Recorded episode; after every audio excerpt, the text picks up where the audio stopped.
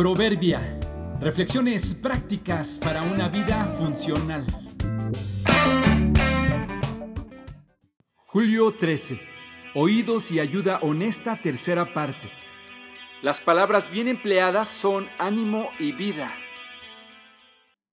Se escuchó un golpe seco porque cayó con las alas abiertas pico abajo. Mi hijo, que fue el primero que lo vio, dice que ya en el suelo solo levantó un poco primero el ala izquierda y luego la derecha y quedó tendido ahí. Entonces me buscó rápidamente para ver si podíamos ayudarlo.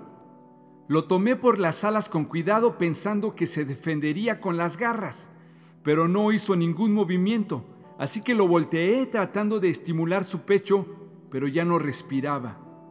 Lo revisé para averiguar la causa del por qué se desplomó tan extrañamente y fue fácil descubrirlo.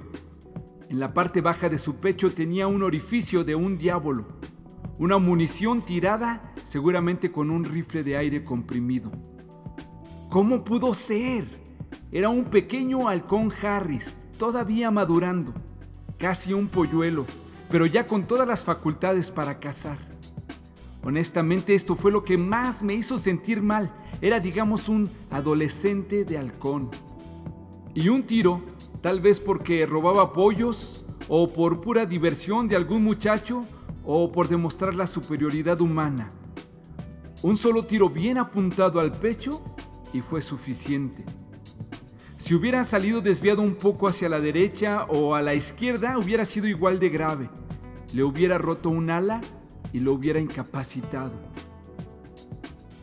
Desafortunadamente no somos tan conscientes de ello pero nuestras acciones, actitudes o palabras malintencionadas son igual de letales que los diablos o las balas. Una mala frase bien apuntada puede herir o matar los deseos o la ilusión, inhabilita e incapacita.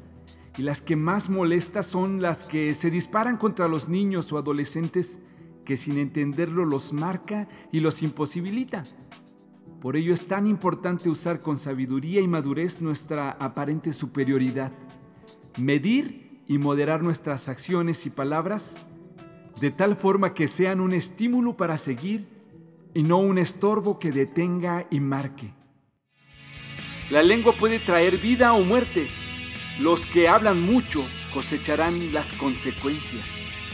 Proverbios 18:21